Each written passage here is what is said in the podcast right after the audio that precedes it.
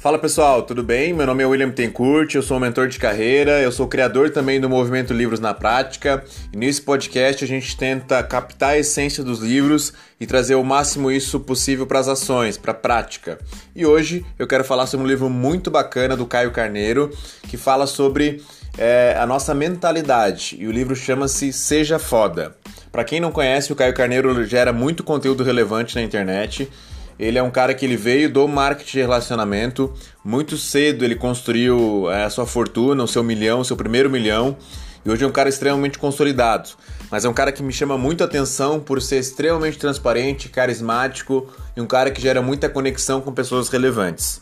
E no livro Seja Foda, ele criou esse conceito onde ele pega essa palavra que muitas pessoas não gostam, que é a foda, vamos dizer assim, e ele constrói quatro palavras a partir disso. Então o F é felicidade ou feliz, o O é otimista ou otimismo, o D é determinado ou determinação e o A é abundância ou abundante.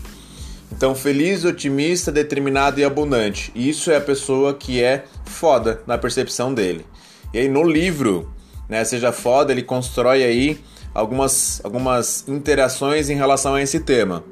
Então, o primeiro ponto que ele sinaliza é qual que é a nossa intenção. E ele reforça que muitas vezes, até na comunicação a gente percebe isso. Muitas vezes a intenção é positiva, mas o resultado é negativo. E eu, quando sou o receptor da mensagem, preciso é, entender não só aquilo que foi dito, mas sim a intenção daquilo que foi dito. E aí eu consigo lidar melhor com as pessoas que eu me relaciono.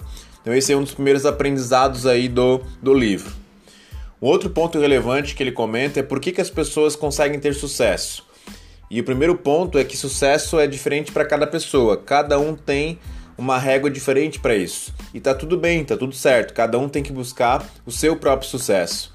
Porém, é importante que você não limite o seu crescimento em prol é, de outras pessoas. Ou seja, que você cuide com seus relacionamentos para que você possa realmente é, conseguir viver aqui na Terra é, em abundância, né? conforme aquilo que você acredita que é abundância. Para que isso aconteça, um, um, ponto que ele sinaliza bem legal que é a importância da autoanálise.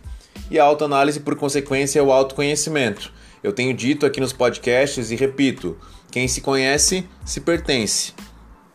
Uma pessoa que constrói essa capacidade de se analisar constantemente consegue melhorar dia após dia e começa a jogar o tal do jogo do progresso e isso, por consequência, faz com que essa performance também melhore.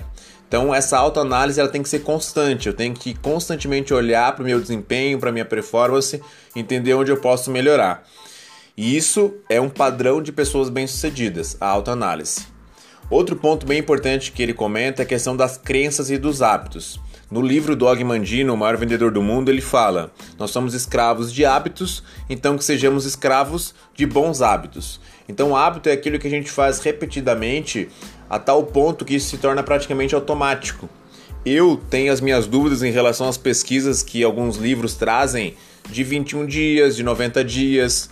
Eu, na prática, eu não consigo enxergar isso ainda como algo 100% verdadeiro.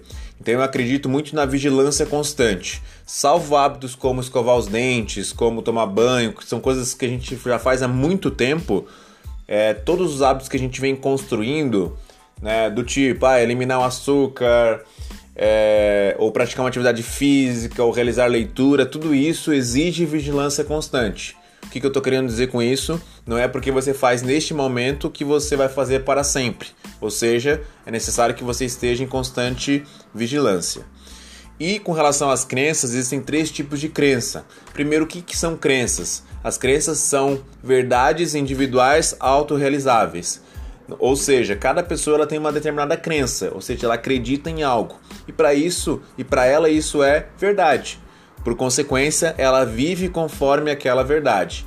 Então eu, por um bom tempo, tive fobia de falar em público. Então a minha crença maior é, é que eu não tinha capacidade de me expressar em público. E isso aconteceu e reverberou na minha vida por muito tempo, até que eu decidi é, vencer isso e tornar essa crença que era limitante uma crença fortalecedora. E para que você faça isso, você pode fazer de duas formas, ou por repetição ou por forte impacto emocional. E nesse caso específico eu busquei o forte impacto emocional. Então eu comecei a dar aula, hoje eu sou professor universitário também, justamente por isso, para que eu pudesse vencer essa minha fobia de falar em público. Então, o que, que eu te oriento a fazer, você que está escutando esse podcast? Entenda o que é crença, entenda quais são as crenças que você possui e trabalhe para que você possa transformá-las em crenças fortalecedoras. Considere que existem três tipos principais de crenças, que são as crenças de identidade, de capacidade e de merecimento. Inclusive, essa de merecimento é muito interessante, porque muitas pessoas acreditam que sabem, que conseguem, mas muitas têm a dificuldade de perceber que merecem realmente uma vida em abundância. Então, isso é bem importante que você entenda e trabalhe nesse sentido.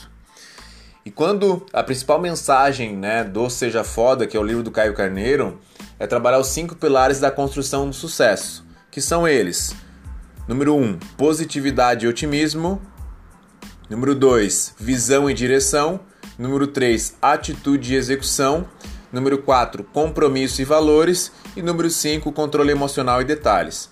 Então ele comenta que na palma da sua mão você consegue ter praticamente tudo que você precisa para obter sucesso, independentemente da área.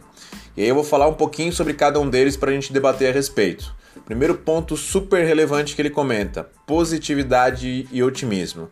Então, conviver com pessoas positivas é muito mais gostoso do que conviver com pessoas que só pensam em negatividade e em coisas ruins.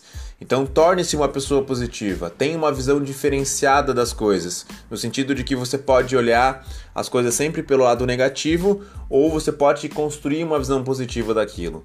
E quando você passa a ter uma visão positiva de futuro ou da vida em si, você passa a ter uma energia diferente, é uma energia que conecta as pessoas e isso faz com que você gere também mais relacionamentos.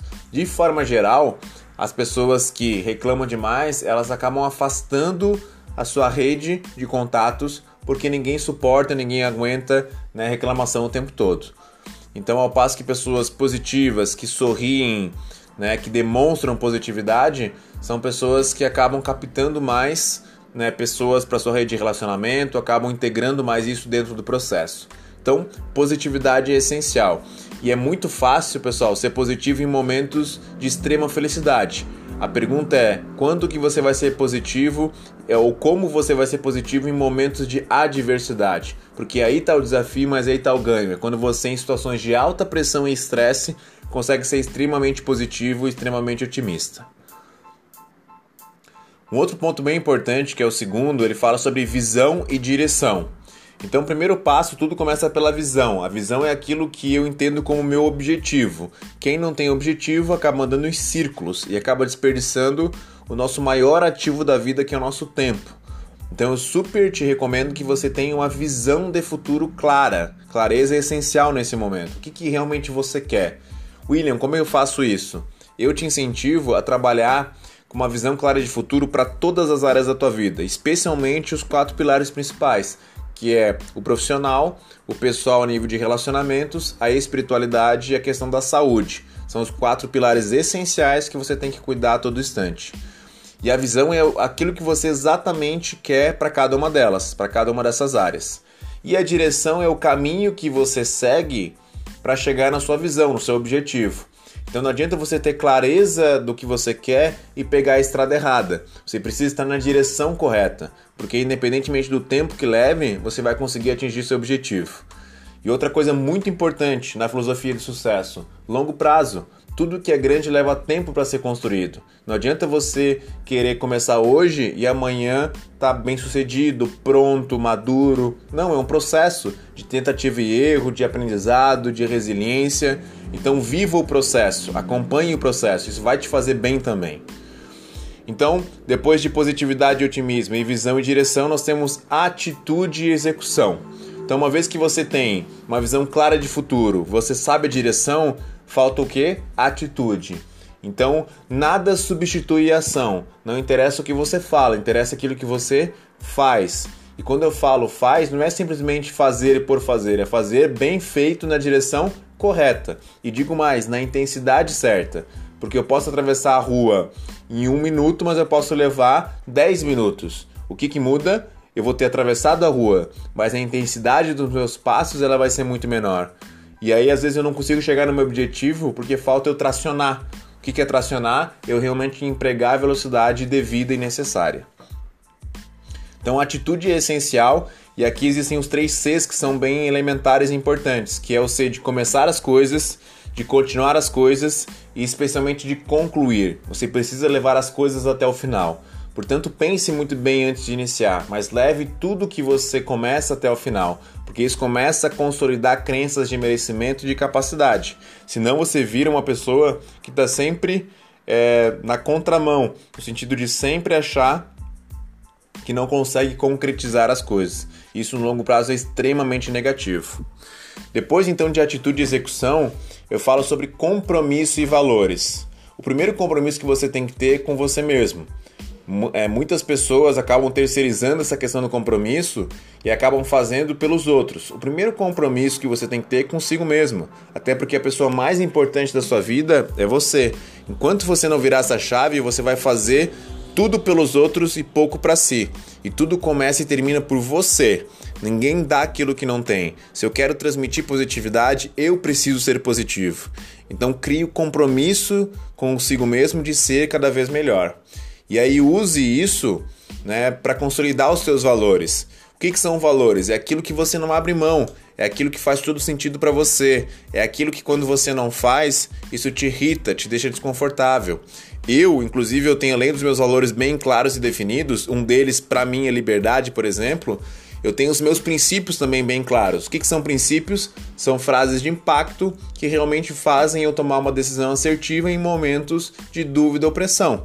Então isso está bem claro na minha cabeça. Aí eu te pergunto, você que está escutando esse podcast, você tem clareza dos seus princípios e dos seus valores? Porque enquanto você não tiver, você acaba tendo muita dificuldade para tomar decisões complexas, ao passo que quem tem tem muito mais facilidade.